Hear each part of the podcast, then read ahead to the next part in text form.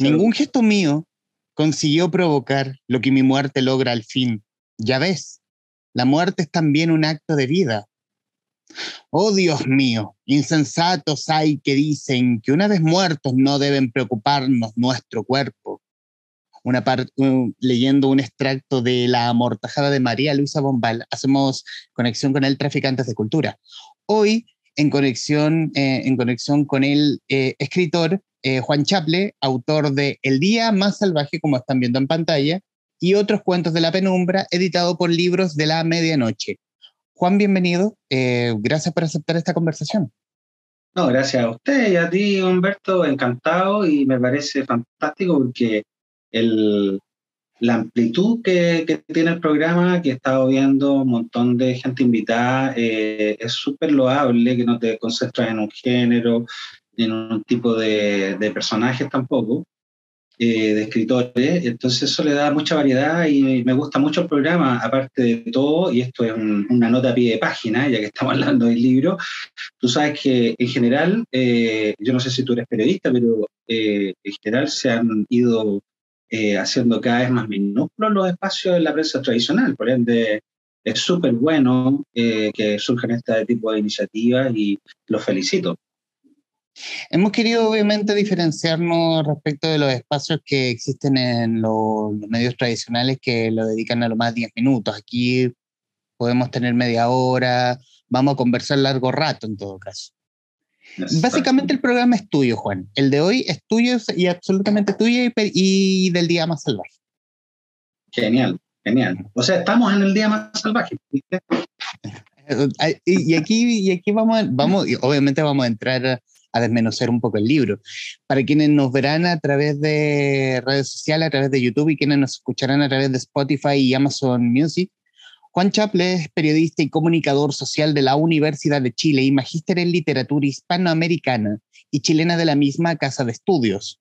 Anteriormente ha publicado Vertederos, Calabaza del Diablo 2005, el libro de prosa poética Un astro umbrío en el pérfido día brillante, Calabaza del Diablo 2014, Memorias de un corazón de fuego, Axioma Editores 2017, un libro de ensayo y memoria. Perdón, dije Axioma, es Acciona.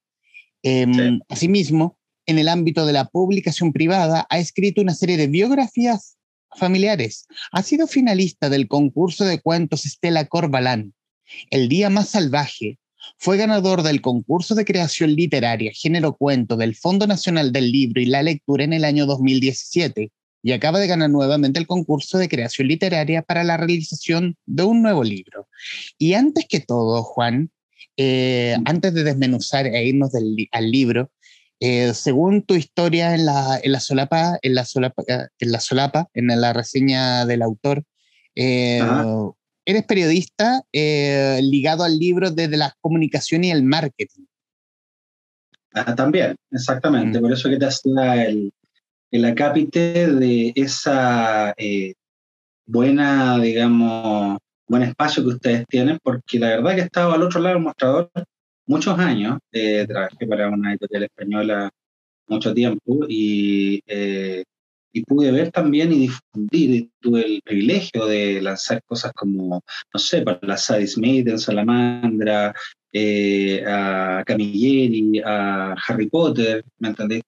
la mayoría de los Harry Potter, toda, viví toda la efervescencia de los niños que leían, digamos, que empezaban a leer con, con, ese libro, lo que fue bastante potente y al mismo tiempo, bueno, trabajaba en el Ministerio de Cultura, en múltiples lugares siempre ligado a la cultura, ¿no? Yo creo que el único lugar donde no trabajé en eso, pero también es un lugar rico, fue la práctica que hice en el Mercurio, eh, allá por los lejanos años 97, eh, que trabajé en eh, política internacional. ¿ah? Así que lo que también me dio una perspectiva para eh, visualizar conflictos como el en el que estamos ahora, prácticamente podría decir el mundo entero, porque lo que está pasando en Ucrania con Rusia es algo que nos afecta a todos, ¿no? Así que terminaron las guerras como puntuales, ¿no? Y bueno, y como el libro también habla del terror, eh, que en el fondo el día más salvaje es una guerra secreta. Eh, tiene mucho que ver con eso, en cierto sentido también. Y, y, aquí, y antes, de, y antes de eso, porque quiero, quiero, quiero irme a la ligación que tienes con el libro y cómo pasar desde el periodista encargado de la difusión y marketing a cruzar la vereda, a ser autor. O sea, lo que pasa es que yo creo que siempre fui un autor, ¿no? Un autor en, en un principio no publicado, porque soy muy obsesivo con mis textos, entonces el trabajo de pulir los textos eh, siempre para mí eh, fue muy exhaustivo. Por ende, por ejemplo, el primer libro que lo saqué en 2005, Vertederos, que lo voy a mostrar acá porque quedan muy poquitas copias, creo que me quedan a mí nomás algunas copias. Vertederos, el 2005, que tiene una portada hecha por unos tremendos amigos, Ricardo Parra y Alonso Duarte, que es un arte un poco como a los RH Giller, ¿no? Eh, de Alien. Eh, este libro que se escribió durante 7, 8 años, ¿me entendéis? Se escribió y reescribió, o sea, hay una obsesión. Eh, toda mi literatura no, nunca ha sido dos cucharadas a la papa, y porque me preocupo mucho no, no, eh, no solamente de lo, lo, que voy a contar, sino que cómo lo voy a contar. Entonces, en ese proceso me he demorado mucho en los primeros libros y ahora no es que lo tenga mecanizado, pero he logrado una fluidez en la medida que me eh, eh, he logrado, digamos, meterme todos los días al trabajo de la escritura, ¿no? Cosa que antes, por otro tipo de, de, pegas, incluso y por otra madurez que no, no tenía, quizás como autor, eh, no lo lograba. Entonces, y el, y el traspaso nunca ha sido en realidad un traspaso, porque siempre ha estado ligado a, al tema de difundir cosas, o sea, yo tengo también mi propia empresa de comunicaciones y eh, mi socia y eh, siempre estamos haciendo eso además, o sea, nunca he estado eh, fuera de eso ni desligado de eso. Pero claro, yo entiendo un poco tu pregunta en el sentido de que eh, parece un mundo estanco, un mundo aparte.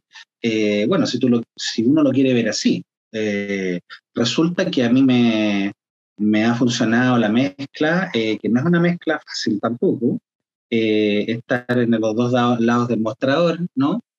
Eh, sirviendo el vaso y, tomándotelo a veces, eh, pero, pero ha sido por ambos lados una, una cosa enriquecedora porque yo he visto cómo también funciona el mercado del libro, por.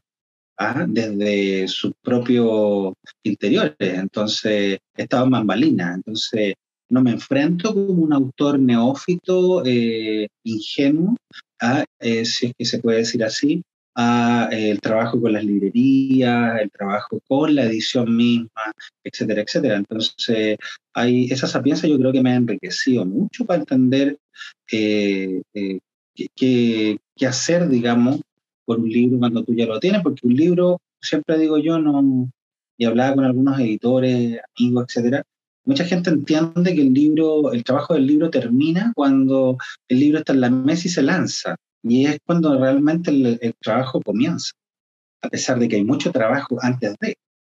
Pero eh, el, trabajo de verdad empieza ahí, ¿no? El trabajo de instalarlo, de difundirlo, de, mira, más allá del marketing mismo, eh, y sin quitarle, digamos, eh, el sentido de que esto también, este espacio que tenemos, espacio también para difundir, eh, eh, es también poder conectarte con gente y hacerle sentido a gente, aunque sea una gente, una persona. Ese, ese hacer sentido desde la escritura es algo súper valioso, porque hoy día todo conspira para que eso no ocurra.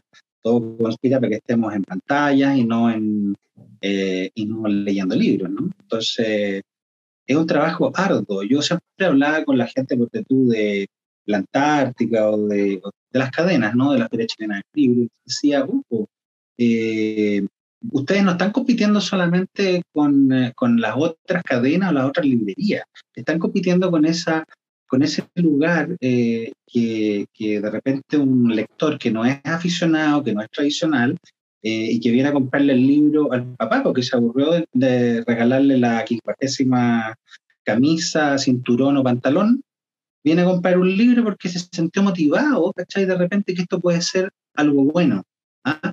Pero a veces la gente tampoco estaba entrenada cuando venía a buscar un libro específico, mostrarle otras cosas, ¿cachai? Si es que no encontraba eso. Entonces, ahí también eh, a veces tiene que haber un profesionalismo en el tema del libro, el mercado del libro. Que, te haga entender que tú no solamente estás eh, vis a vis con otras librerías, sino que con todo el mercado, comillas, de la entretención y la cultura. ¿ah? Eh, eso lo comprendí muy bien cuando trabajé en Océano. llegaban 300, 400 libros mensuales, más o menos lo que pasa hoy con Random House o Planeta, ¿no? Que son, eh, digamos, las editoriales que se ha comido el mercado, ¿no? Eh, entonces, eso te da también un manejo y una sapiencia y una forma de entender lo tuyo, ¿cachai? Muy distinta, digamos, que, que, si no tuvieras todos esos antecedentes. No sé si contesté tu pregunta un poco. Y en ese, y en ese punto, eh, tú viniendo del mercado grande eh, y, viendo el mercado como está hoy después de una, después de una pandemia, después de un estallido social, eh, y siendo tú un autor independiente, porque Libros de la Medianoche, bueno, esto lo imprimiste tú, esto hablamos de una edición 100% independiente de, editoriales, más que, más que tú siendo tú la editorial misma. ¿Cómo, cómo, cómo, es navegar en ese, en ese mar de libros, en los cientos de libros que puede tener Planeta en el mes o Random House en el mes o el mismo océano en el mes? ¿Cómo es navegar? ¿Cómo es navegar? ¿Cómo es navegar, por ejemplo, con el día más salvaje en ese mar? Sí, bueno, me da una súper buena pregunta, eh, porque en realidad eh, la correlación de fuerza es súper, eh, digamos, compleja, ¿no?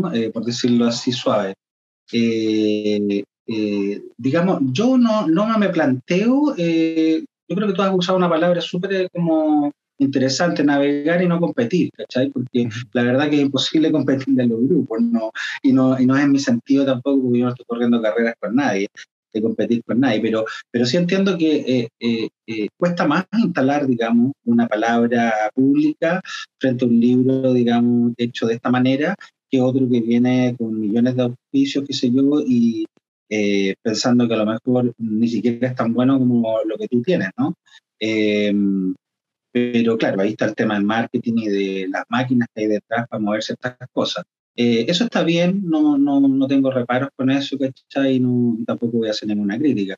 Eh, eh, este libro en realidad tiene como dos patitas, una, lo que tú dijiste, yo como editor y como autor, pero al mismo tiempo tengo el concurso y la feliz, digamos, apoyo de una editorial mediana, pero súper trabajadora, como ocho libros editores, ¿no? He editado un montón de cosas muy buenas en el mercado nacional eh, ligados a libros de arte, cómics, eh, temas de fotografía y también novelas, etcétera, ¿no? Y tiene, digamos, la plataforma para poder eh, llevar el libro a otra esfera, estar en cadenas, etcétera, etcétera. Porque claro, de repente como independiente tú naufragas, usando tu metáfora, naufragas en un mar de, que es difícil navegarlo, ¿cachai? Porque yo tampoco me dedico a esto, de editar libros todos los días, ni tengo una editorial así de que edita 40 libros al mes, ¿no? Entonces, no es, no es el sentido.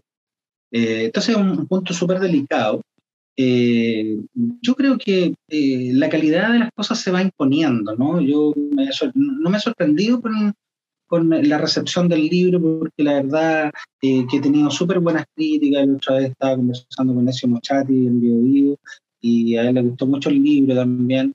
y la parte de recepción crítica, donde los libros, igual que las personas, se defienden solas, ¿cachai? en las lecturas donde se defienden solas.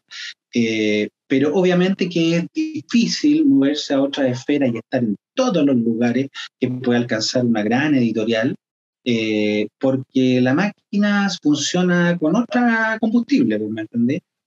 Ahora, yo no sé si ese es el objetivo, este libro tiene la potencialidad de hacer eso y mucho más, eh, pero no me quedo pegado en eso, la verdad, me quedo pegado en las lecturas de las personas y hasta el momento lo que veo en redes, lo que veo en crítica, en prensa, en entrevistas, etcétera, es que hace mucho sentido el libro eh, y yo no dudo que de verdad tengo esa, eh, más que esperanza, tengo esa noción de que el libro puede traspasar la frontera. Eh, me parece que es una lectura necesaria, ¿cachai?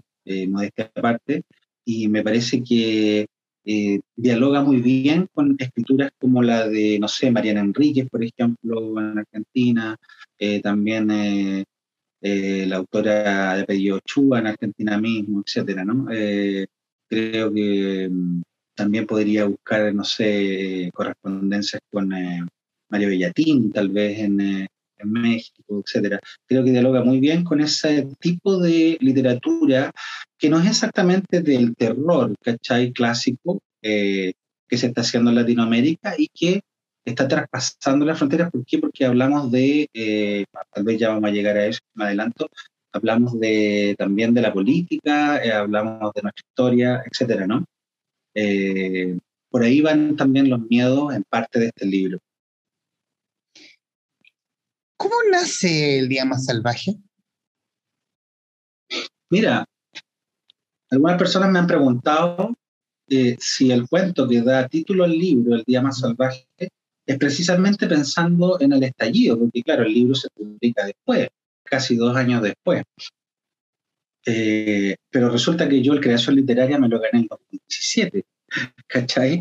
Entonces, eh, anterior al estallido del, eh, y efectivamente en, el, en, ese cuento en específico, eh, que es bien emblemático del libro, hay un estallido, pero es un estallido de canes, de perros, ¿cachai? Canes de diverso índole, eh, en la ciudad de Santiago y después en todo el país, que se toman un poco la vida pública y, y esto dialoga, digamos, con el martirio de un em, operario en una fábrica procesadora de, de, pollos, ¿no? Que también viven en su propio infierno enjaulados, ¿no? En estas eh, que le llaman eufemísticamente las baterías. Así le llaman eufemísticamente los productores de aviares a, a, los lugares donde mantienen a, la, a las gallinas, a los pollos, las baterías, ¿no? Eh, yo creo que surge un poco el libro desde ahí, ¿eh? surge desde esa de esa repulsa, el cuento se hizo siete años antes de, del estallido, más o menos, cinco años antes de que ganara la creación literaria, eh, y un poco monitorea esa eh, como repulsa, ese, ese movimiento telúrico que venía, ¿cachai? Solamente que los protagonistas son, en este caso, perros, ¿no? Eh, y muchos de ellos quiltros, vagabundos de la ciudad, ¿no? Y que se alzan contra eh, ciertos poderes establecidos. Ese es como de alguna manera reducía el meollo de ese cuento y el ADN un poco del libro en cierto sentido, en cierto sentido, porque el libro es mucho más que eso y tiene muchas aristas como a lo mejor la has podido eh, comprobar al, leerlo. Eh, no sé si, si me explico y, y, en el parte respondo. No, pero no, pero no, te queda perfecto. Eh, nombra, bueno, obviamente los estilos como esa cosa de penumbra, de oscuridad, que no es terror necesariamente, pero es como la tensión, la tensión de que hay algo detrás de la penumbra. Y creo que ahí el, el, libro juega perfecto. Eh, y, y, en, y, en, eso juega, y en eso juega perfecto el hilo conductor que tiene cada uno de los cuentos. Eh, al escribir estos cuentos, ¿el hilo de conductor tú lo piensas o simplemente se va? Yo creo que tú dices del, conjunto. Claro. El conjunto del, volumen. Eh, mira, yo en este momento, eh, uno, uno, de repente cuando arma libros, eh, y, y, me puedo dar el lujo de decir eso, porque yo me he pasado la última década escribiendo, solamente que no he publicado. En este momento yo podría tener, en este, no sé, siete u ocho, tal vez diez libros en la mesa, que son los que vienen, ¿no? Eh, y ojalá que vengan luego, porque están bien calientitos ahí en el horno. Eh, así que la verdad que en este momento tengo muchos, muchos cuentos como para eh, formar volúmenes similares a este, pero con otros ADN, con otros cruces, etcétera. porque uno va a estar repitiendo fórmulas, pero eh, claro, orgánicamente uno tiene que ver cómo dialogan los cuentos unos con otros y no poner, como he visto en algunas antologías por ahí, eh, nacionales y extranjeras, ojo, eh, cuentos como de, relleno, ¿no? Que es lo que se suele hacer de repente en el cuento, Y en el mercado, volviendo a, los temas de editoriales y todo lo demás, eh, para hacer más voluminoso un libro, porque se parece más a, lo que debería ser una novela de 200 o 800 páginas. Eh, eh, he, estado monitoreando eso, de que de repente te, te venden libros de cuentos más parecidos al volumen de una novela bestseller, ¿no? hablemos de eso. para ser más vendible, ¿me entendí? Como que hay algo ahí que, de repente, no sé, piensa la gente de marketing que, puede ser bueno. Pero bueno, eh, eso funciona cuando tenéis un volumen como, no sé, pues como, como el de Stephen King, donde hay algo súper cuidado, o el de Clive Barker, ¿no? Para nombrar gente del terror, o, o, de Ligotti, donde hay gente que está pensando eh, orgánicamente lo suyo y no rellenando eh, vacío para poder surtir esa cifra de páginas. Eso se nota mucho, ¿ah? Cuando tenéis eh, agregados que son útiles, basurilla, ¿no? Que se va ahí agregando. Entonces, ahí es donde los volúmenes de repente guatean. Yo creo, mira, esta parte que acá eh, me, me, costaría sacar un cuento, ¿cachai? Eh, eh siempre está la tentación tú de poner la, la letra más grande y bueno, tenéis dos cuentos para reservarlo para otro libro, ¿cachai? Esos soldados viven en otra guerra, ¿cachai? Eh, y, meterle una, y, meterle una, ilustración así, eh, extendía el libro innecesariamente.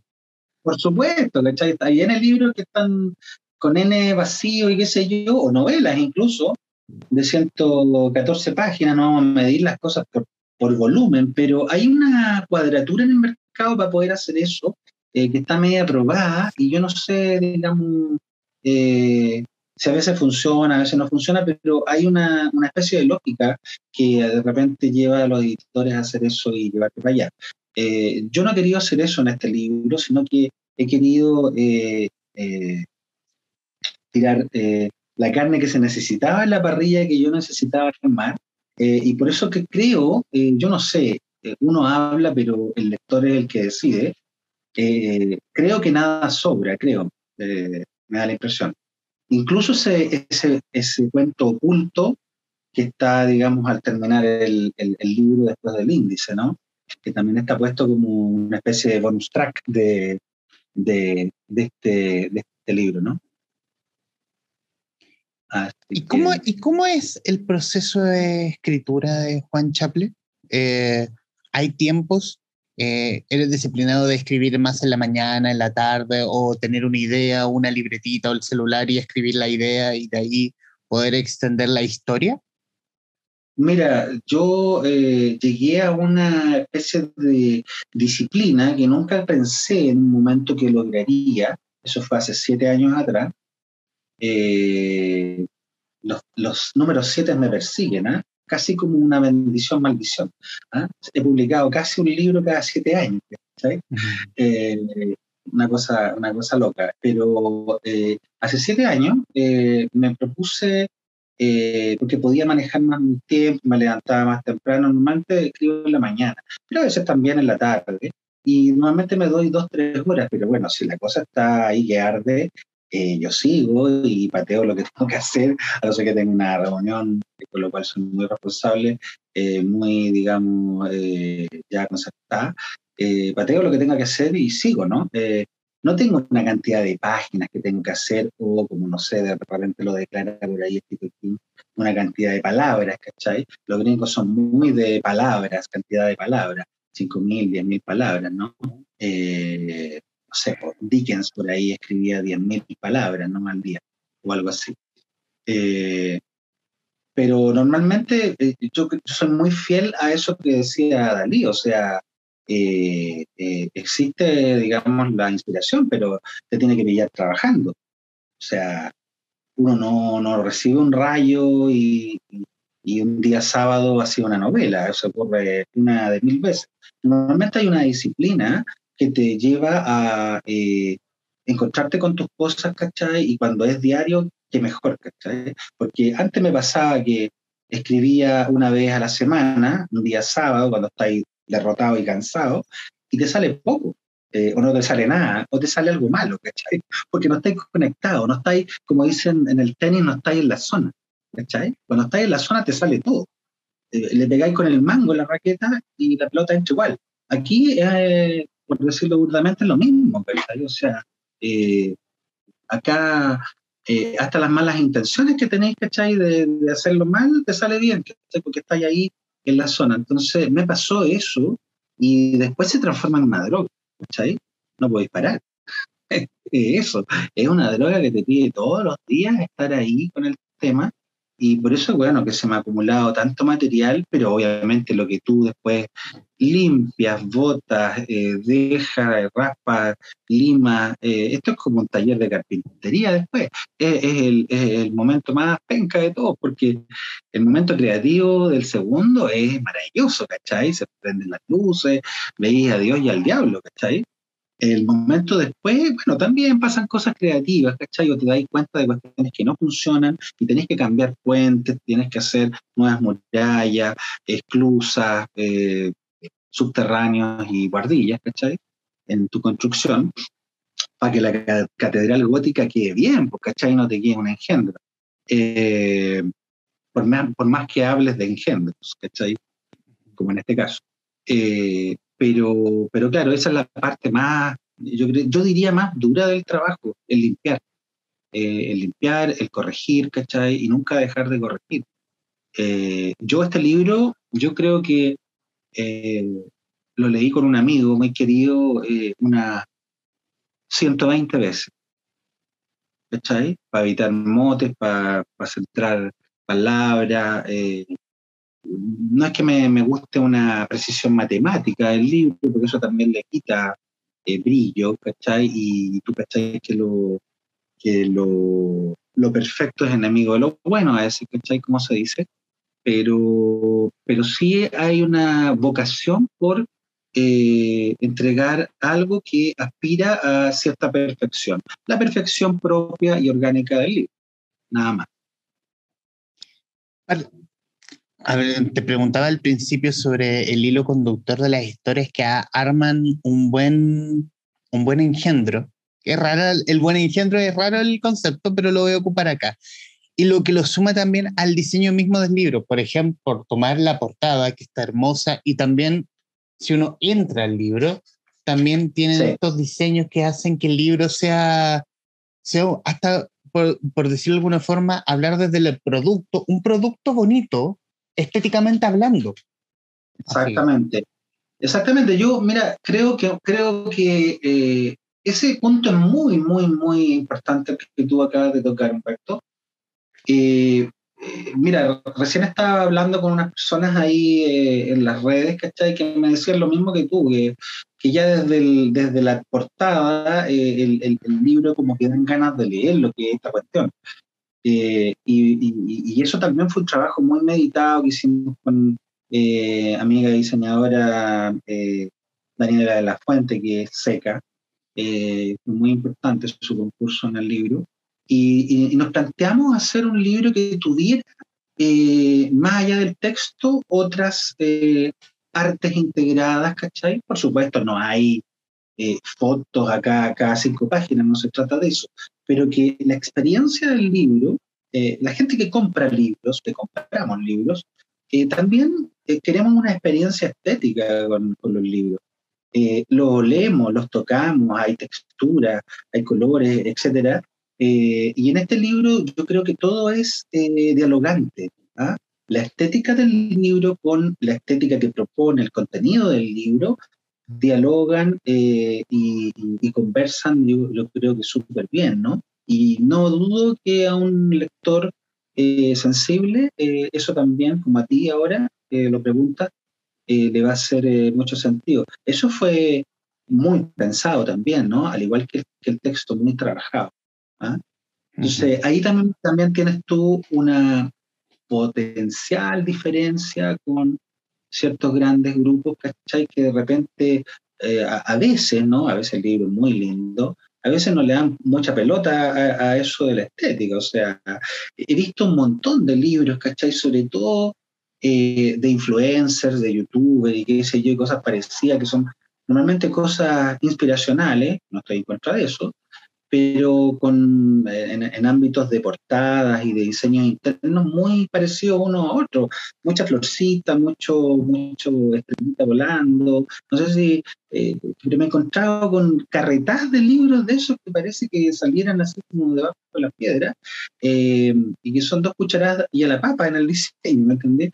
Eh, bueno, tampoco quiero ser crítico con eso, pero pero también el libro hay que pensarlo también eh, al mismo tiempo desde ese punto de vista eh, estético, porque es algo que uno atesora. O sea, ¿te acuerdas tú? Eh, y aquí entramos en otro ámbito, pero si querés nos extendemos, pero voy a hacer un poquito expuesto. ¿Te acuerdas de, de la gran y, y, maravillosa promesa de que los libros físicos se acababan, se terminaban? Hace yo estaba en Editorial Océano hace, eh, no sé, 12, 13 años atrás, eh, en medio de esa chuchoca de que llegaba el Kindle, que llegaba el NUC, todos los lectores del libro, y la verdad que tú ves eh, que no ha avanzado mucho el mercado del libro electrónico, al menos en Chile por registros y cosas que he sabido, en Europa se mantiene estable, en Estados Unidos a ratos hasta retrocedido,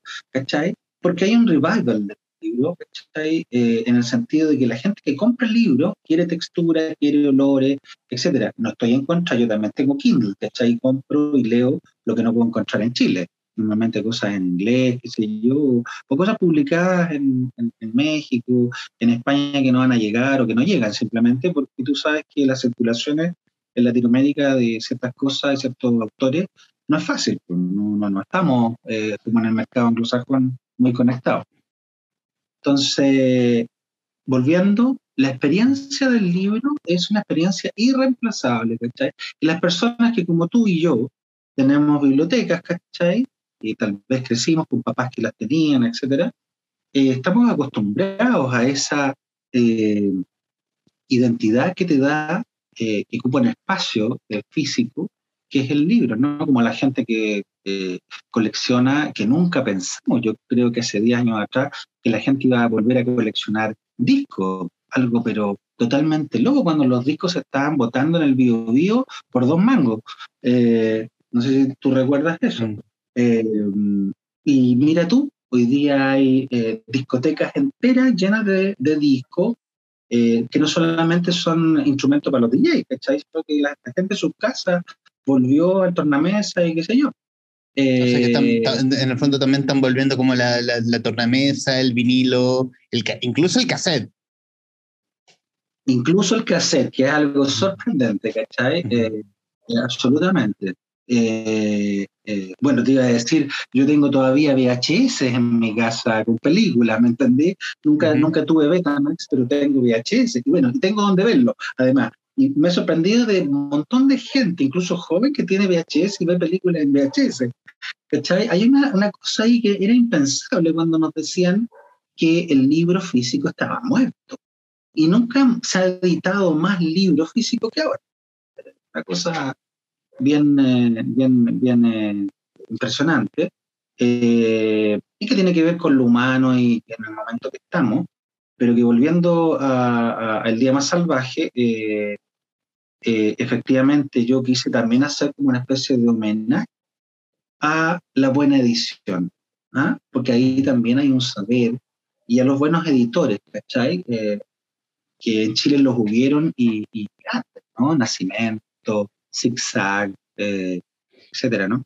Eh, gente que de verdad pensaba el libro desde todas sus aristas, no solamente desde los contenidos. ¿sí?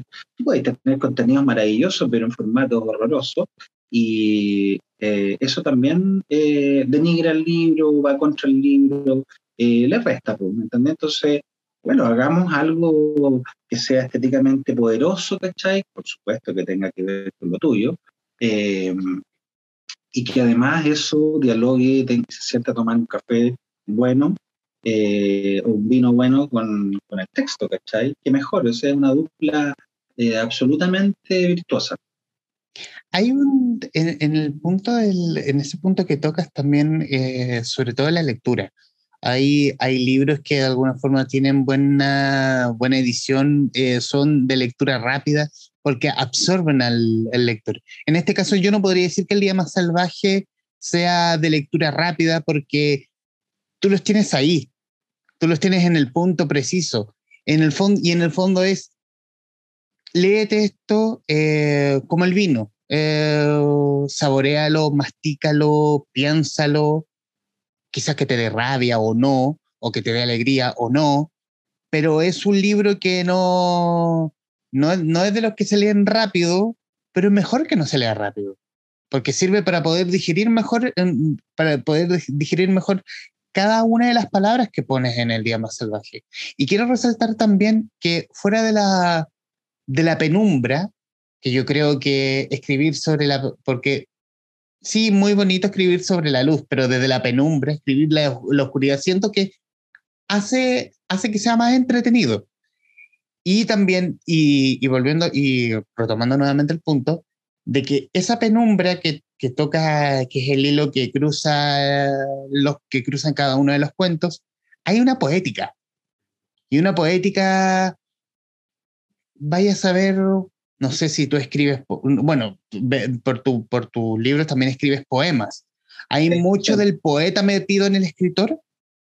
Eh, sí, claro, por supuesto. Mira, yo siempre digo que lo mío está contaminado por la poesía, mi prosa está contaminado por la poesía, en este caso un poco aplacado, pero sí integrado.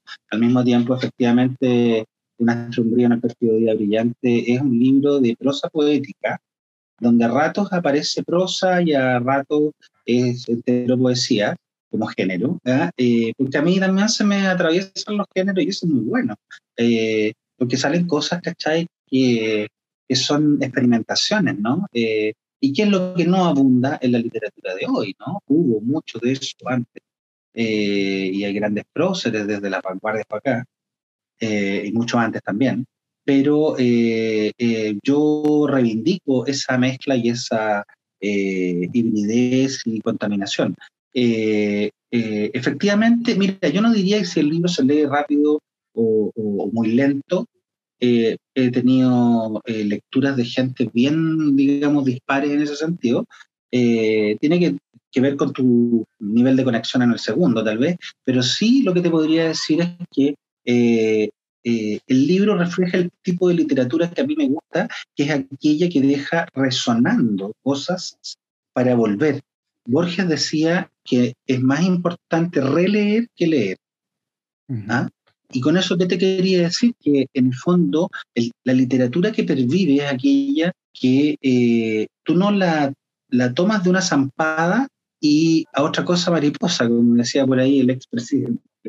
Eh, eh, y, vamos pasando al modo bestseller, ¿me, ¿me entendéis? Eh, yo aspiro a que este libro permanezca, eh, que, esté acá para quedarse, que sea una especie de long seller, ¿sabes?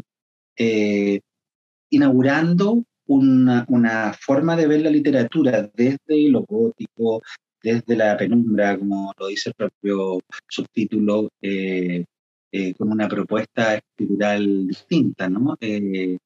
Eh, esa es, digamos, la liviandad por un lado y la seriedad del libro por otro, ¿no? Eh, me gustan eh, eso, esas cosas, por ejemplo, y ya a lo mejor vaya a preguntarme, vas a preguntarme sobre eso, me gusta esos cuentos como los de Poe, que nunca se agotan. O sea, tú puedes leer un cuento de Poe mil veces y mil veces te dice cosas distintas, aunque hayas leído 30.000 veces La Máscara de la Muerte Roja o El Barril, del Amontillado o eh, Los Asesinatos de la Morgue o El Gato Negro o La Caja Oblonga, etc.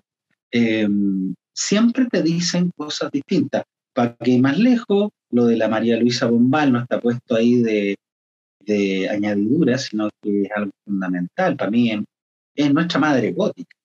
Eh, María Luisa Bombal.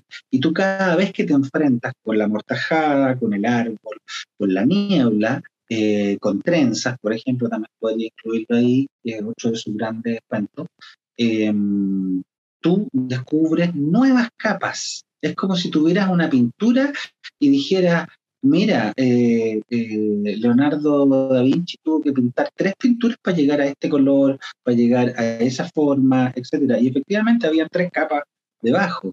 Entonces, yo aspiro a eso con mi literatura, a que no se autoconsuma en una lectura.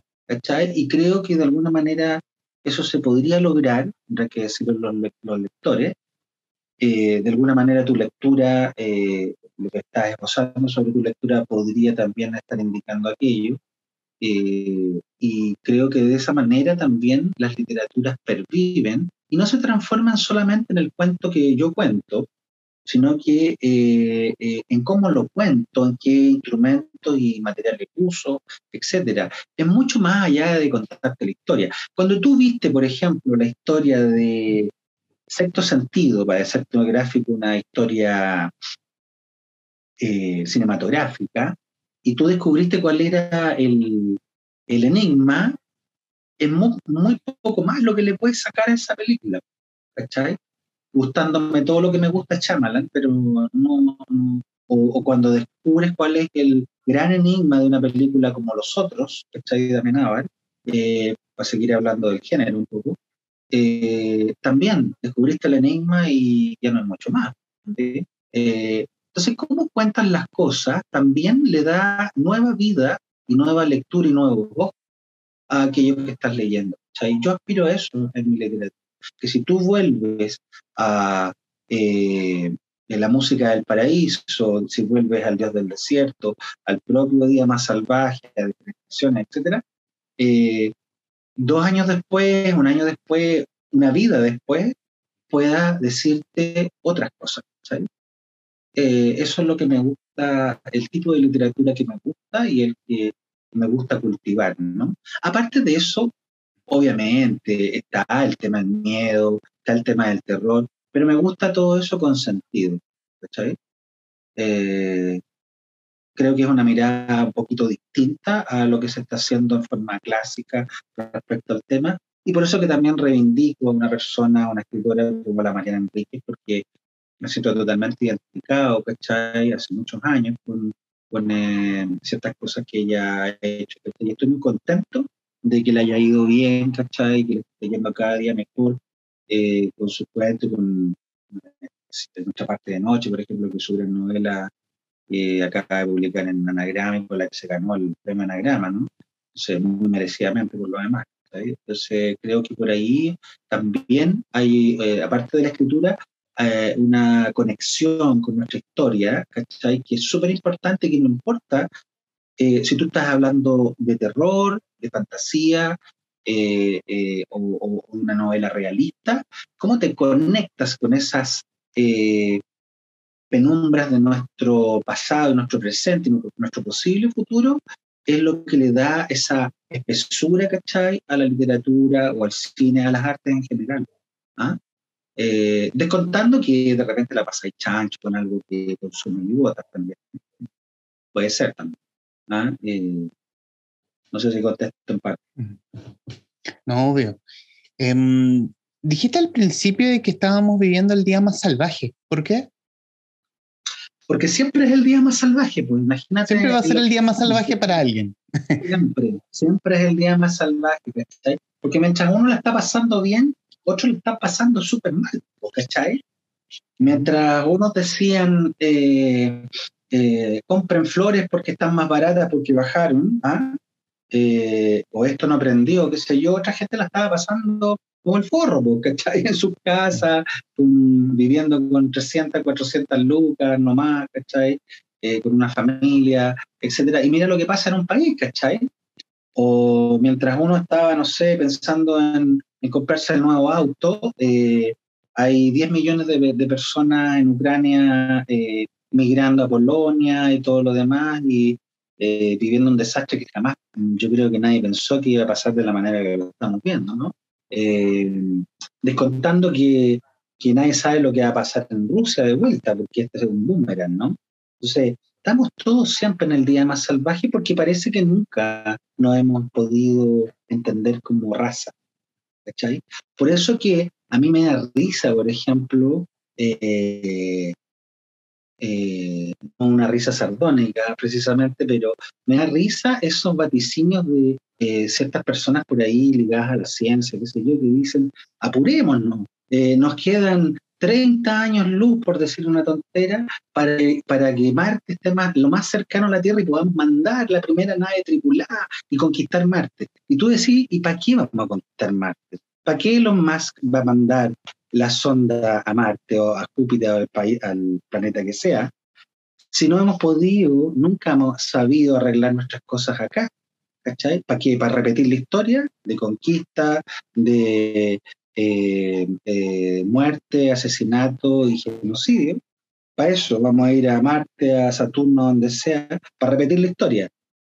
Entonces, eh, le viene como anillo al dedo el último cuento que sale en el libro, Que mejor no lo reproduzcamos, pero la verdad que siempre estamos en el día más salvaje. Por otro lado,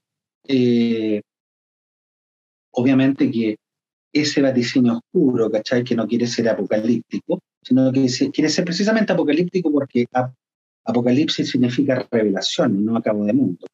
Eh, para quien no lo sabe, eh, revelación significa eh, revelar lo no visto em, o, sacar el velo. también existen muchas muestras de solidaridad en el mundo, de amistad, de encuentros genuinos, etcétera, ¿no? Yo creo que en parte eso también es la literatura, eh, es un poco una, una, forma de conjurar la soledad, la guerra. Entonces, es una dicotomía, ¿no? Eh, pero el día más salvaje siempre está ahí, Siempre está ahí, recordándonoslo. Lo que pasa es que nos hacemos los giles y siempre esperamos eh, estar más leves por el mundo, ¿cachai? Para no agobiarnos con los problemas de la humanidad. Pero si tú verifica un poco eh, qué es lo que está pasando y lo que ha pasado sempiternamente en la historia del hombre, es un poco eso. Eh, por ahí, no sé, una de mis grandes eh, lecturas, no es que esté de acuerdo con eso, pero lo saco a colación, Ligotti, yo creo que él es el autor norteamericano más importante del terror del siglo XX, porque eh, difiere de Stephen King como, eh, lo dije por ahí, como un grano de arena del sol, ¿cachai? Eh, decía en uno de sus libros más capitales, que es un ensayo en realidad, que se llama La conspiración contra la especie humana, decía que vivir no está bien, vivir es inútil. creo que lo entronca con una serie de pensadores acá, ¿no? No estoy tan de acuerdo con eso, pero de alguna manera eh, como que la historia de la humanidad nos quiere recordar a rato que eh, eh, un poco repetimos la historia, ¿no? Y no para bien. ¿ah? a pesar de que hemos avanzado en genes, hemos avanzado en medicina y un montón de, de logros, parece que lo esencial, ¿cachai? Lo esencial del ser humano se nos pierde un poco la pista, ¿no? Y todo conspira para que ojalá eh, estemos en el camino a la destrucción, ¿cachai? O sea, toda esta cosa del cambio climático también es un poco em, eh, fruto de ello y, bueno, hoy día, imagínate, estamos, se están anunciando posibles racionamientos de agua. Eh, figuras de las guerras que pueden venir por ahí, ¿cachai? Eh, no, quiero ser, digamos, eh, a cabo de mundo ni nada por el estilo, pero sí eh, pensar sobre eso es algo muy bueno, porque eh, simplemente meter la cabeza en un cajón no nos ayuda. Y decir es un grave, ¿no? Creo que al contrario, hay que pensarlo cada día más para poder salir de eso. Vivimos atrapados en una realidad que no queremos ver. Queremos, queremos inventarnos luz cuando la penumbra igual nos la, nos la gana. O sea, figúrate Chile, pues en lo que está, ¿cachai? Está en unos cambios sociales que no, no teníamos hace 40 años después de que quedamos maniatados por la dictadura en muchos sentidos, eh, que le hizo pésimo a este país, ¿cachai? Eh, yo digo la dictadura chilena, que fue de ultraderecha, pero al mismo tiempo estoy en contra de cualquier dictadura, sea de izquierda, marciana, plutoniana o, extra vía láctea, eh, me da lo mismo de donde venga, O sea, ese sometimiento de, unos pocos, eh, o sea, de muchos, eh, por el, em, la, el, el, agarre del puño de, de, unos pocos es inaceptable, digamos, venga de donde venga, sea el color político que sea. Eh, eso eso no, no, es, digamos, aceptable, ¿cachai? Eh, entonces, eh, estos cambios que se, se, han producido, que se incubaron en todo ese periodo, digamos, de los últimos 40 o 50 años, tienen este resultado. ¿Para dónde nos llevan? Nadie sabe, ¿cachai? Ojalá tengamos la esperanza de que este sea un buen gobierno. Eh, ojalá. Eh, si le va mal a, a, Boric y compañía, todo, a todos nos va mal, ¿cachai? Esta, esta cuestión. Entonces hay que abogar para que este, este barco no sea un barco de adviento y no un barco de naufragio, ¿cachai? Ojalá. Yo en ese sentido tengo la, eh, y no porque sea ni de allá, ni de acá, ni más izquierdoso, ni más ni menos, pero tengo, ojalá, buenas buenas esperanzas de que podamos navegar hacia otras cosas. Fácil no va a ser, porque, porque estamos en un, en un bambo muy serio, ¿cachai? Si queremos cambiar cosas serias, como por ejemplo eh, el destino del agua, que es una cuestión, o sea, imagínate, somos 75% agua los humanos, y Chile es el único país del mundo que tiene el agua privatizada. Entonces, somos en un 75% privatizados, ¿cachai? Como seres humanos de este país, ¿cachai? Ah, somos, somos 75% dueños de los italianos. Eh, claro, por ejemplo, ¿cachai? Y da lo mismo que fueran chinos o, rusos, ¿cachai? Eh, entonces, si te pones a plantear desde ese punto de vista, tenemos gran... ¿sí? Eh, y en otras cosas tendrá, tendremos que ser o tendrá que el gobierno ser celoso, ¿cachai? Menos, menos agresivo, ¿cachai? Etcétera. Pero yo creo que se están inaugurando nuevas cosas, nuevas conversaciones, ¿cachai? Que también la labor de la literatura, nuevas conversaciones, ¿cachai? No más de lo mismo, por favor. Eh, creo que el país necesita otra cosa, pidió otra cosa, aunque fuera en un alarido, ¿cachai? Aunque, aunque fuese en ese día más salvaje que, eh, emulando el título del libro, eh, se vio a partir de ese 18 de, octubre del 19. Entonces, bueno, hay harto que trabajo que hacer ahí, todos tenemos mucho trabajo que hacer, no solamente el gobierno. ¿Qué sensación te deja como escritor esta aventura que ha sido el día más salvaje? Mira, eh, tengo un súper buen sabor de boca porque sé que lo, que lo que el resultado del libro me ha dejado súper satisfecho eh, y sobre todo el diálogo con autores muy anteriores que uno de repente no podría no tenerlos, ¿cachai? Eh, por ejemplo, hay un, hay un cuento dentro del libro que es Aquellos en la multitud, y me, me permito nombrarlo porque es fundamental dentro del libro, el libro también se podría haber llamado así de repente, ¿no? Eh, eh, que es un, contrapunto, una, conversación con el, cuento El día, perdón, el, el, hombre de la multitud de Edgar Allan Poe. Un cuento que él hizo, él publicó el año 1840, en plena revolución industrial, y es la historia de un tipo eh, que está en un café mirando cómo pasan los viandantes eh, viendo todo el esplendor de la ciudad de Londres, eh, que se mueve a un ritmo frenético. En ese momento Londres es el lugar que tiene más, eh, la ciudad que tiene más gente, digamos, más habitantes del mundo, un millón de habitantes, lo que para 1840 era una locura.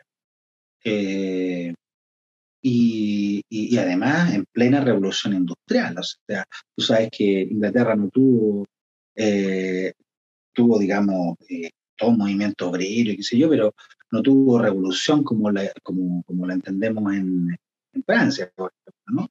Eh, pero sí tuvo la revolución maquínica, tuvo la revolución de capital, etcétera, ¿no? Y, y, sentado en este café, este hombre ve a, una, a, un, a un tipo que parece no sentirse en otro lugar más cómodo y con esa fruición de, de, ir adelante eh, que aspirando el aire de las multitudes, que ya se empezaban a ver multitudes. y, y, no se sentía además en otro lugar más, más satisfecho y, feliz que viendo los escaparates y los artículos nuevos de los escaparates de las mercancías. Eh, y ese, ese ser, este, este hombre, lo, está en el café, sale del café y lo persigue. Y lo persigue durante toda la tarde, toda la noche y llega a la mañana. Y dice, bueno, este tipo es un... Y el tipo no, no para nunca, ¿cachai? De hacer eso, de estar en multitudes y de eh, eh, dejar de percibir mercancías y escaparates por todos lados. Eh, y entonces la conclusión del narrador es que este es un genio del crimen. En el fondo es un monstruo.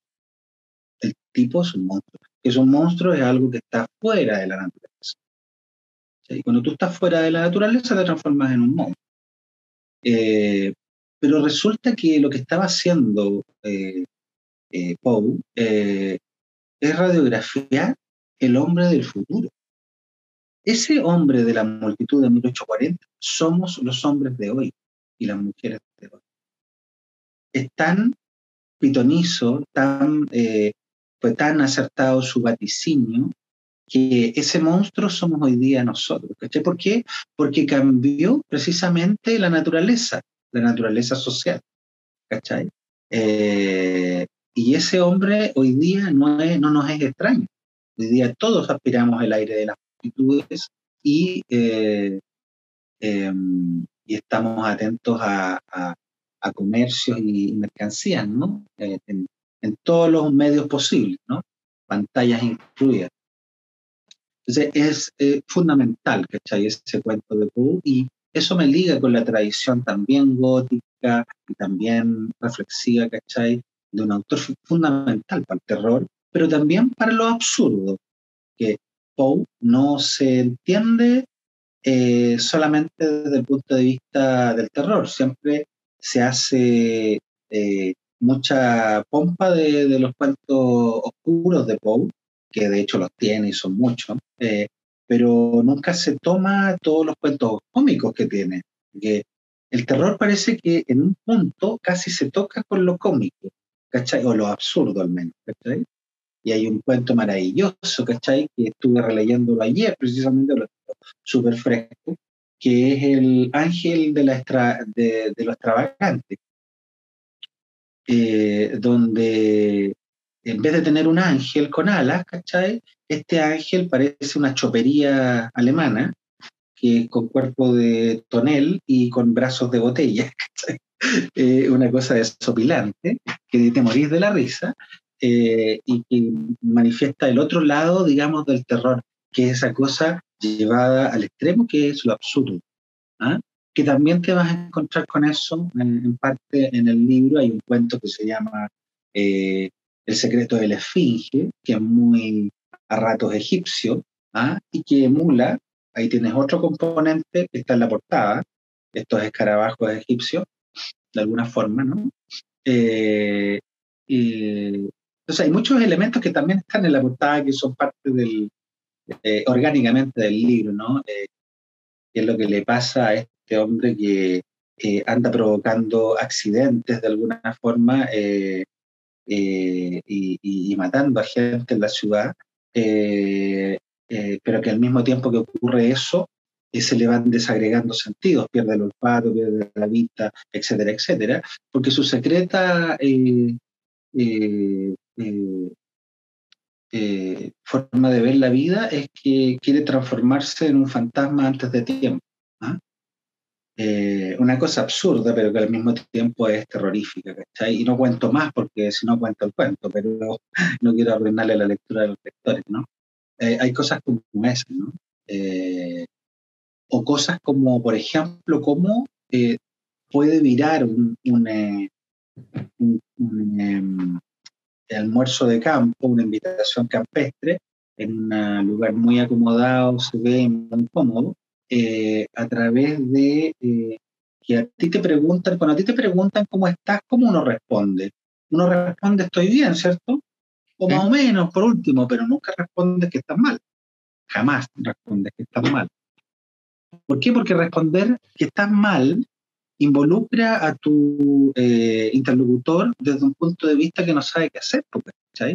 O te lleva y te siente en un diván y se va contigo en la esquina a, que le cuentes tus penas, eh, pero en este tipo de recepciones no, ocurre eso, ¿cachai? Te lo preguntan por una cosa de, formalidad, ¿no?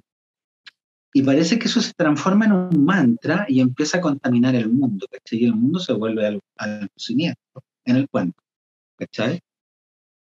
Eh, en, ese tipo de cosas también se van a encontrar acá. Eh, y cosas más siniestras que eso. Em, Hablemos del lanzamiento. Hablemos del lanzamiento. 2 de abril, Universidad, el auditorio de la Universidad Autónoma en Pedro de Valdivia, 425, Providencia. ¿Qué nos podemos encontrar? 425, sí. 425. Eh, casi esquina Europa. Eh, mira, eh, la verdad es que hay un, aforo bien limitado, a pesar de que el lugar es precioso. Súper contento con la universidad, se ha portado maravilloso. Ahí está Cristiano Alpín, director de atención, ha sido sumamente eh, acogedor. Eh, la universidad tiene una gran infraestructura y es parte ya de eh, como del paisaje de Providencia, con sus alumnos y todo, y tiene un auditorio maravilloso que quiero destacarlo porque la verdad es que no siempre ocurren estas mixturas, estos matrimonios, ¿cachai? Con cosas culturales en este tipo de lugares. Eh, y ha sido la, la universidad absolutamente eh, muy receptiva con la propuesta.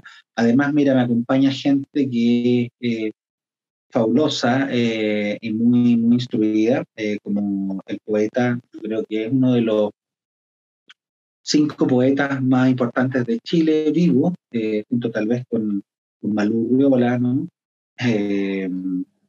Thomas Harris, que me acompaña y que además de ser poeta, viste tú ahí tenés otra contaminación cruzada, él es eh, un, entendido en lo gótico y cultor además, eh, la historia personal del miedo y otros libros lo atestiguan eh, del género, ¿no? Entonces hay algo ahí también, una complicidad muy grande con, con Thomas Harris, una amistad también. me acompaña Bernardita El que es doctora en literatura eh, y eh, profesora de la Universidad eh, Diego Portales, que ha sido súper generosa porque con ella tuvimos una previa, el libro se prelanzó en la librería que leo, que le mando abrazos también a la que leo de del Garrobo, en el verano. Todo el mundo estaba allá, así que bueno, inventamos algo y se hizo allá y la respuesta fue fantástica. Y ahí estuvo acompañándome Bernardita y ahora me presta ropa de nuevo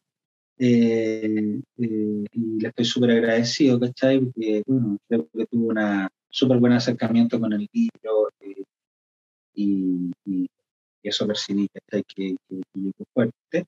Y también Nicolás Poblete, que es un tremendo amigo, escritor, doctor en literatura también, traductor, un gallo con múltiples talentos y además excelente escritor que ellos tres van a ser como mi, mis actas de bandera ese día para el lanzamiento y ya hay mucha gente inscrita, porque hoy día tú no puedes invitar así al voleo, ¿no? Tú sabes que hay un aforo muy limitado. Eh, a lo mejor puede haber gente acá de, de, los traficantes eh, o de los libros show, eh, show de los libros, que, que, podemos invitar, digamos, después lo vamos a armar por el interno, según los cupos que vayan quedando. Pero eh, sí, eh, me gusta mucho la tradición de volver a lanzar el libro, porque esta cuestión de lanzar con todo lo bueno y lo que ayudó a paliar el mal momento, lanzar por eh, internet nada más, pucha, vi cosas, casos, casos y cosas patéticas, terribles, porque también era a veces gente amiga, que había poca audiencia, que la gente ni aún así a veces estaba y pucha, también pierdes el contacto del tú a tú, por más que sea la distancia como debe ser en estos tiempos de pandemia, pero es muy bueno, ¿cachai? Contagiarte esa energía, ¿cachai? Eh, de mucha gente atenta y después todas las conversaciones que se dan, ¿cachai? Porque también esos son los libros, Humberto, son instrumentos, aparatos, máquinas del tiempo, que uno las lee solo, uno está solo con las palabras ahí, con las letras, con los libros, pero después vienen conversaciones con otros. Eso es lo bonito, ¿cachai? Que se expanden por el mundo con alas, ¿cachai? Que uno no alcanza a percibir, pero sí a, a, oler o a palpar. Entonces, eh, es muy bueno volver a este formato y que se pueda volver a este formato. El espacio lo, lo permite acá, es un auditorio para 450 personas. Eh, y como tú dijiste bien, el 2 de abril se lanza eh, el Día Más Salvaje, vamos a tener ahí un punto eh, en la Universidad Autónoma de Pedro de Valdivia 425, casi al llegar a Calle Europa, eh, todos con su pase de movilidad, como debe ser, ¿cachai? En estos momentos para no eh, para cuidarnos entre todos, porque el momento está duro, la cosa baja. Yo entiendo que la gente también, uno mismo, se, se, baja un poco la, las exclusas, ¿cachai? Eh, porque pareciera que está todo normal, a pesar de que todos llevamos mascarilla en la calle, en lugares públicos, pero no hay que descuidarse, o sea, siguen habiendo muchas muertes y el tema es serio. Así que estoy muy contento por eso, porque voy a reencontrar con mucha gente, amiga. Eh, hay gente, mira, que hay gente que no veo hace 30 años y que viene desde Los Ángeles, desde Viña, desde la Serena, etcétera, y que veo hace tres, hace cinco, mucha gente, ¿cachai? Del mundo literario y no literario, que también quiero destacar eso, la mixtura entre gente que es de distintos ámbitos, no solamente literario, mucha gente del, del mundo, va a haber mucha gente del mundo del libro, que estimo, respeto, ¿cachai? Quiero. Eh, y otra eh, que quiero por otras razones, ¿cachai? Pero que también te entrega tu cariño y está muy interesada en la lectura, pero que no tiene nada que ver con libros ni con literatura, ¿no? Eh, y eso es muy bonito también que ocurra. Eh, eh, en, este mundillo literario no, no van a ser los literatos que van a ser, tiene que ser la mixtura, quienes leemos, quienes escriben, quienes saben, quienes son los lingüistas, todos hacemos este, este día, todos armamos este día salvaje dedicado al libro, y tú vas a tener el propio el 2 de abril. Exacto, no, eh, eso yo lo encuentro fantástico, ¿cachai? Integrar distintos saberes, distintas formas de ver el mundo. Eh, en eso estamos también en este país, ¿cachai? Para que ojalá no todos los días sean el día más salvaje, ¿cachai? A pesar de que la tele nos llena de asaltos y robos y, y peleas y violencia por todos lados, ¿cachai? De gratuita a veces, ¿cachai? Eh, y como si no pasara nada bueno, ¿cachai? Nunca se lanzan libros, nunca se pinta nada, nunca la gente se reúne para conversar, ¿cachai? Solamente hay disparos, robos, portonazos y eh, poco más, ¿cachai? Y algo de fútbol, ¿cachai? y hoy día guerra. Porque la mitad del noticiario es guerra, ¿cachai? También. No está malo que lo sea, ¿cachai? Pero, pero parece que siempre estamos en esa, ¿cachai? No pasará nada creativo o que nos eleve. ¿ah? Entonces, ojo con eso también los periodistas, lo digo periodistas, ¿cachai? Tengo eh, potestad para decirlo, ¿cachai? Estamos, estamos atentos a que alguien apriete el botón y ese va a ser Putin. Sí, bueno, yo creo que eso se dividió también en la Guerra Fría. Eh, yo no descartaría nada porque la verdad es que también un triste de que por el otro lado también se acabe la paciencia eh, o que diga ya hasta aquí llegamos, ¿no? Porque ya no se puede sostener esto más, ¿cachai? Es un momento bien, bien, bien crudo, pero no es un momento que empezó anteayer, como no fue un momento que empezó anteayer el, el estallido de acá, ¿cachai? Son cosas que se arrastran de toda la vida. ¿ah? Eh, y, y, bueno, estamos en, este juego de hegemonías, ¿cachai? Nadie sabe lo que viene con China, tampoco que están calladitos ahí, ¿cachai? Eh, también eh, eh, están guardando, digamos, el guante como están los norteamericanos, etcétera, ¿no? está muy convulso todo, pero esas tensiones siempre estuvieron, nunca han desaparecido. Lo que pasa que otra vez, ¿cachai? Y tú estás viendo la punta del iceberg, ¿cachai? Pero el iceberg siempre estuvo ahí. La verdad que eso nunca ha sido distinto. Son, son juegos del ajedrez geopolítico de toda la vida y en un país pasa lo mismo.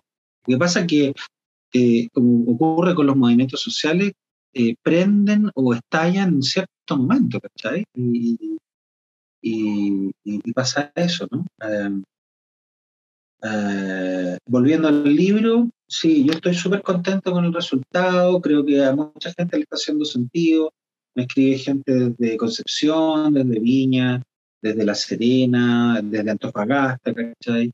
Eh, que están encontrando algo distinto acá, porque bueno, eh, no solamente este libro es lectura para la gente del terror, ¿cachai? Por decirlo así, de que existiera, digamos, un cúmulo de gente, una fanaticada eh, fiel de eso, o de lo fantástico, ¿cachai? Que por lo, por lo demás lo fantástico está medio, ¿cómo decirlo?, como de degradado, ¿no? Si me permites conversar de eso un poquito. Eh, lo fantástico, para ponerlo bien en, en rigor, no es el cuento de hadas, ¿cachai? No son las sagas que están saliendo eh, para adolescentes nada más hoy, qué sé yo, eh, sino que lo fantástico se da en un momento de incertidumbre, de vacilación de la razón, ¿cachai? No más allá ni más acá, ¿cachai? Eso es lo que también, no sé si coincides conmigo, que se encuentra de repente en el libro. Es ese instante donde se triza la realidad y puede llegar a quebrarse. Pero no es el mundo de las hadas, es el mundo de lo maravilloso. Ahí está mal planteado el tema de eso es lo que tú veías de repente en cuentos como toda la gente del Río de la Plata, ¿cachai? La Silvino Campos, eh, Cortázar, de Borges, etcétera, em, y compañía, eh, o en otras tradiciones y literaturas, ¿cachai? Eh, junto con lo gótico. Pero no es ese mundo dado donde eh, los elfos con los eh, hombres caballos y los dragones están volando. Ese es el mundo de lo maravilloso. ¿Por qué? Porque es un mundo donde lo fantástico ha sido aceptado y es un mundo dado. ¿Cachai? Este no es un mundo dado, es un mundo que dialoga con la realidad y donde en esa penumbra precisamente podrían pasar cosas que resquebrajan la realidad y que nos catapultan a lo que yo llamo eh, lo que está detrás del telón púrpura. ¿sabes? Es ese mundo ignoto, conocido, que no está más allá ni más acá, de repente está dentro de nosotros. ¿sabes? Nosotros tenemos que pelear con nuestro y lidiar con nuestros propios demonios. ¿Ah? Y tal vez con ciertos ángeles, pero más que todo con nuestros demonios, ¿sabes? haciéndole justicia al nombre del libro. Eh, eh, es un mundo, ¿cachai? Que eh, de repente no conocemos, un abismo al cual de repente entrevemos, ¿cachai? Y a veces nos da susto lo que entrevemos. Eh, porque fíjate tú que yo pienso que no hay cosa más terrible o no hay cosa que dé más miedo que mirarse al espejo y que no te guste lo que tú ves. ¿Cuántos de nosotros, cuántos en el mundo estaremos en eso? O estarán en eso, o es mejor hacerse el gil y no estar en eso. ¿Ah? Habrá cosa más tremenda que mirarse al espejo a cualquier edad, cuando uno es viejo es peor. Eh, y pasarse la boleta de una vida y no, que no te guste lo que es. Yo creo que eso da miedo. Eso me daría miedo. Por eso que hay que trabajar todos los días eh, en el día más salvaje, ¿cachai? Para eh, conjurar eso, ¿cachai? Para que más o menos te guste lo que ves, ¿cachai? Y no estoy hablando de lo estético solamente, estoy hablando de aquello profundo que nos constituye. Y yo creo que cerramos con eso. Juan Chaple, al autor de El Día Más Salvaje, eh, aquí para que lo vean más de cerca la cámara, el Día Más Salvaje y otros cuentos de la penumbra, editado por Libros de la Medianoche, en conversación con los traficantes de cultura. Estimado, muchísimas gracias por esta enriquecedora conversación. No, gracias a usted, o sea, yo encantado, ¿cachai? Fue súper bueno. Y es la manera de elevarnos y revelarnos. La literatura tiene que ser un lugar no solamente para pasarla bien, sino que para ir de la revelación a la iluminación. Ojalá a veces lo logramos. y no, encantado, les dejo un abrazo, te dejo un abrazo a también, Humberto. Eh, ha sido un momento súper, súper bueno y te felicito por el programa. Eh, larga vida a Traficantes de Muchas gracias, Juan, y a quienes nos están viendo escuchando. Gracias por estar ahí. Adiós. Gracias, compadre. Que estén bien. Chao, chao.